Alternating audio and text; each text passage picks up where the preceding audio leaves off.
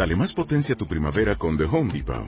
Obtén una potencia similar a la de la gasolina para podar, recortar y soplar con el sistema OnePlus de 18 voltios de Ryobi desde solo 89 dólares. Potencia para podar un tercio de un acre con una carga. Potencia para recortar el césped que dura hasta dos horas. Y fuerza de soplado de 110 millas por hora. Todo con una batería intercambiable. Llévate el sistema inalámbrico OnePlus de 18 voltios de Ryobi. Solo en The Home Depot. Haces más. Logras más.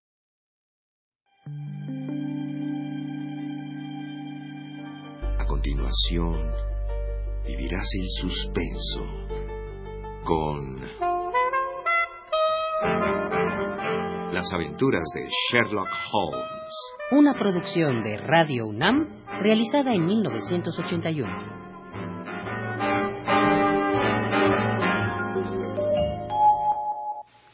En cuanto al artículo, lo escribí yo. ¿Usted? Sí, soy aficionado a la deducción. Y las teorías que hay sustento son tan prácticas que de ellas depende el pan y el queso que me como. ¿Cómo es eso? Porque tengo una profesión muy mía. Me imagino que soy el único en el mundo que la profesa.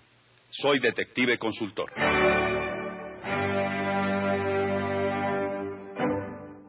Le invitamos a entrar al mundo de Sherlock Holmes.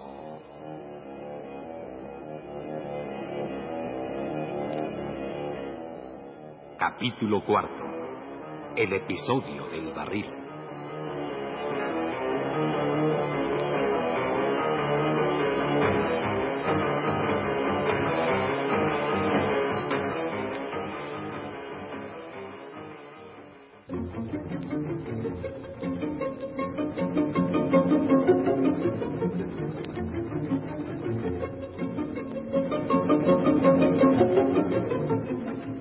Pesar de la ventaja de 28 horas que nos llevaban los responsables de la muerte de Bartolomé Shorto, el perro Toby no demostró desconcierto en ningún momento. El penetrante olor de la creosota era más fuerte que cualquiera de los demás olores del camino.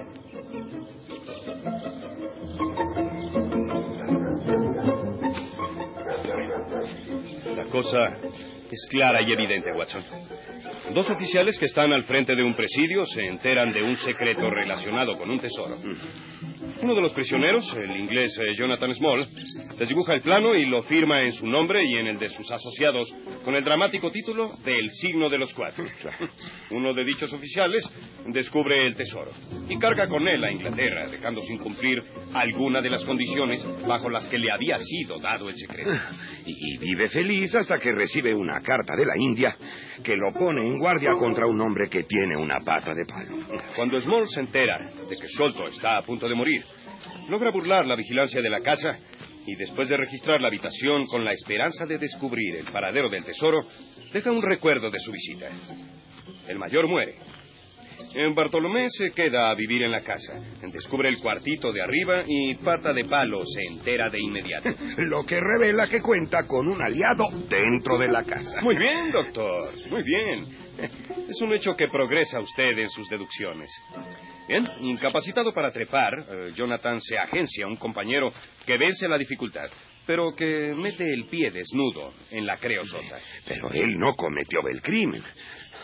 ¿Trae usted su pistola consigo? Eh, no, eh, solo el bastón. Algo sucede aquí.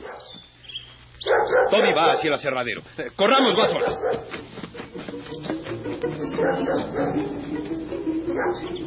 Aquí no hay nada, Holmes. Solo se ve un barril de creosota. Un barril realmente grande. Me parece, amigo Toby, que acabas de perder tu reputación de infalibilidad. Pero no te culpo. La creosota se ha usado especialmente en esta época del año para la conservación de la madera. Volvimos sobre la pista principal y Toby nos llevó entonces hasta el embarcadero.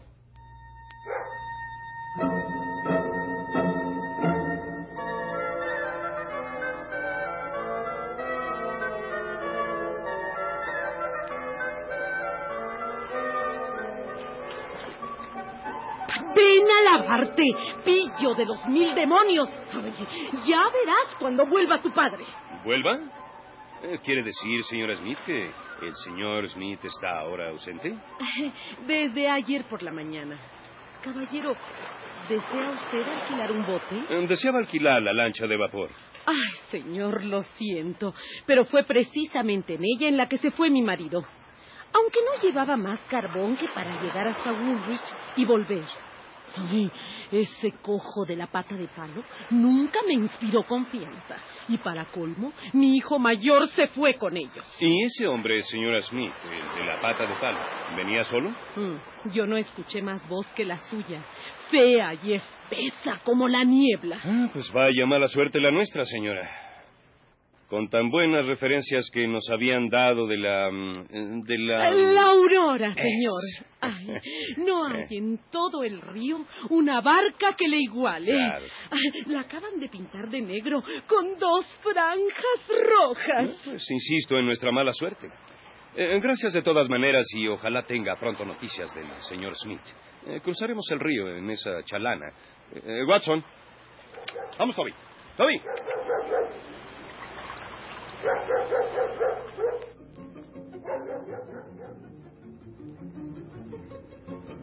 Antes de ir a casa, Holmes insistió en pasar por la oficina de correos para poner un telegrama. Al día siguiente, mientras desayunábamos en Baker Street,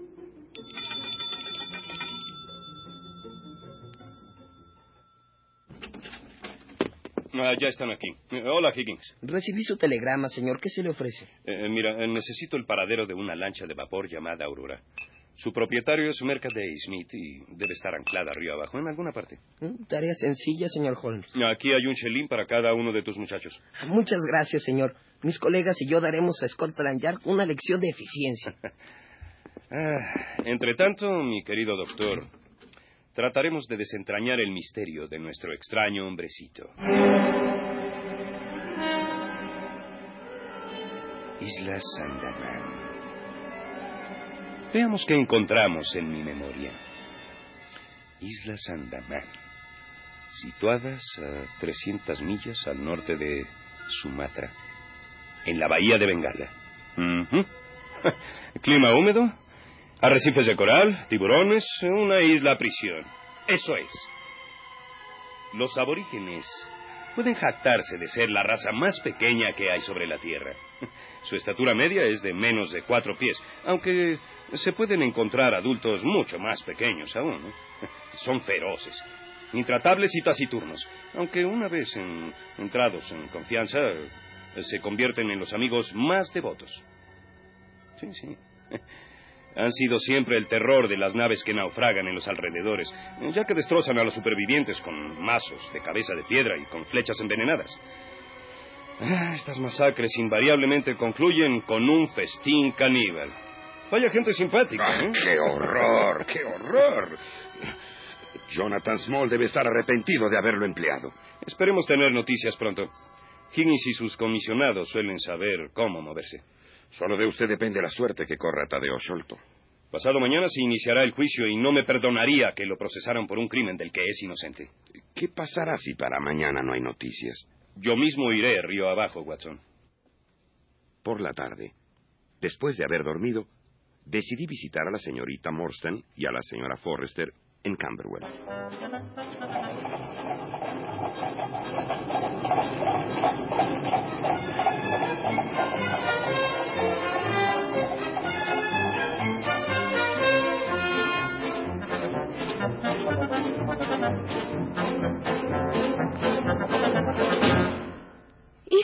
una novela. Un tesoro de medio millón de libras esterlinas. Una joven a la que roban su patrimonio. Un rufián con pata de palo. Un caníbal. Y dos caballeros errantes que aparecen al rescate. Mary, su fortuna depende del éxito de esta investigación. Es el señor Sholto el que me preocupa. Todo lo demás me tiene sin cuidado. Mary, querida. El señor Holmes no descansará hasta dar con los verdaderos culpables. No nos queda sino confiar en que así será, señora Forrester. Sin embargo, es muy triste pensar que la ambición y la avaricia del ser humano son capaces de atentar contra la vida humana. Es tan lamentable todo lo que está sucediendo. Yo, señorita Morstan, no sé, créame que comparto sus sentimientos. Gracias, doctor. Gracias. Es usted una magnífica persona y no sabe cuánto les agradezco lo que están haciendo por desentrañar este terrible misterio. Volveré en cuanto haya alguna noticia. Ahora debo regresar. Lo comprendemos, doctor. A estas alturas, cada minuto que transcurre es definitivo. Salude de nuestra parte al señor Holmes. Lo haré, lo haré, señora Forrester. Y usted, Mary, procure estar tranquila. Procuraré, doctor Watson.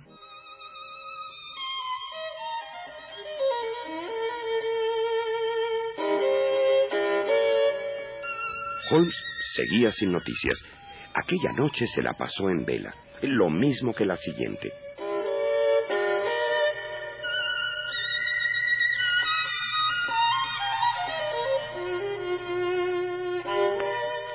Por la mañana del tercer día, su inquietud era tal que no pudo aguantarse más. Me voy, Watson. No veo otro medio de salir adelante. Sí, eh, lo acompaño. No, no, no, no. Me será mucho más útil quedándose aquí. Siempre puede aparecer alguien.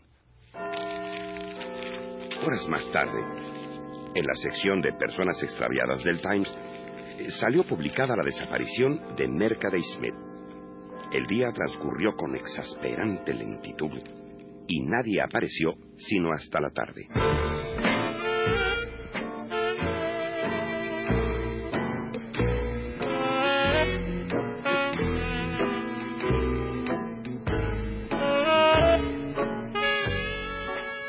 Athelney Jones, de Scotland Yard, llegó preguntando por Sherlock Holmes. Había recibido un telegrama en el que le pedía que fuera inmediatamente al departamento y ahí lo esperara. ¿Conoce usted mi teoría sobre el asunto de Norwood, doctor? Eh, recuerdo haberle oído exponer una, señor Jones. Pues para su conocimiento me he visto obligado a desecharla. Tenía a Tadeo Sholto envuelto en mis redes, cuando de improviso se me escurre por un agujero de la malla.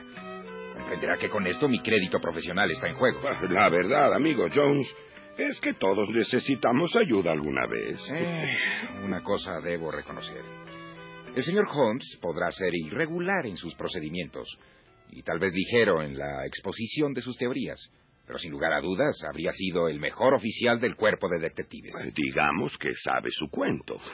Eh, parece que alguien llega. tal vez sea él. ¿Qué se le ofrece, amigo?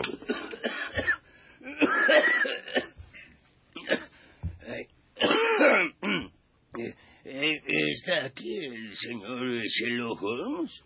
El anciano vestía traje de marinero. Su apariencia era la de un respetable capitán de barco, caído en la pobreza y agobiado por los años.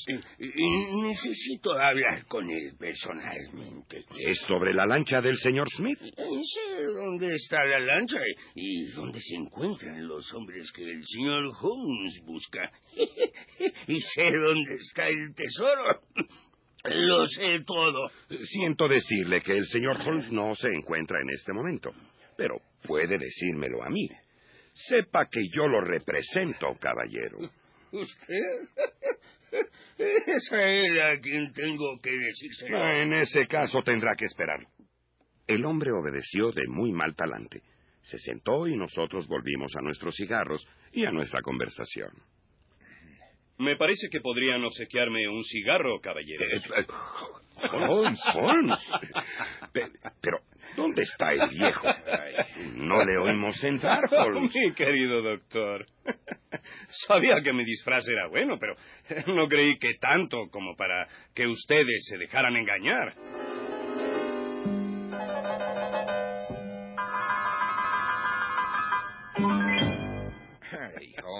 Además de todo, es usted un extraordinario actor. Ah, sí, sí.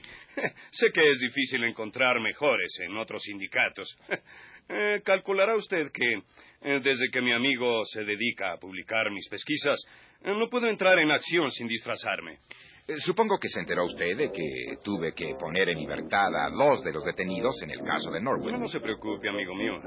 Le proporcionaremos nosotros un nuevo par de reemplazo de los que libertó, eh, si se pone bajo mis órdenes. Eh, ¿Usted dirá?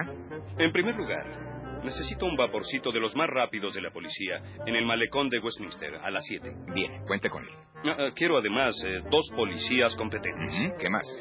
Cuando hayamos aprendido, a los hombres tendremos el tesoro. Creo que sería un gran placer para el doctor Watson llevar la caja a la señorita Morstan para que sea ella la primera en abrirla. Eh, cuente con ello, aunque el procedimiento no sería regular. Quisiera también una entrevista no oficial con Jonathan Small. Si usted le echa el guante, no podría negarme. ¿Mm? Todo queda entendido entonces. Perfectamente. ¿Hay algo más? Ah, Solo que insisto en que cene con nosotros. Tengo ostras y un buen trozo de carnero que prepararé a la parrilla. Extraordinario. Aceptado también. Bien.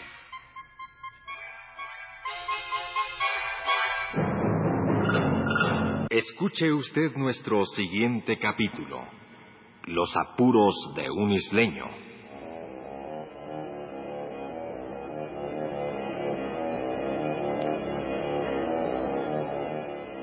Sherlock Holmes de Sir Arthur Conan Doyle.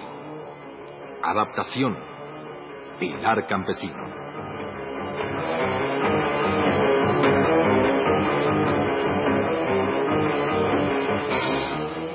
Participaron en este capítulo por orden de aparición León Singer como el Dr. Watson, Evelyn Solares la señora Smith, Miguel Ángel Gigliasa como Higgins, Yuridia Contreras como Mary Morstan, Nora Aguirre como Cecil Forrester, Jorge Fink como Ethel Jones y Federico Romano como Sherlock Holmes.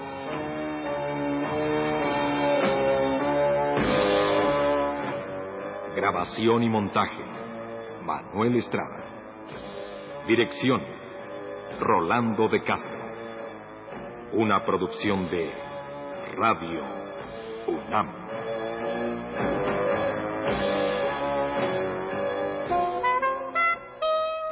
Acabas de escuchar Las aventuras de Sherlock Holmes. Una producción de Radio UNAM realizada en 1981.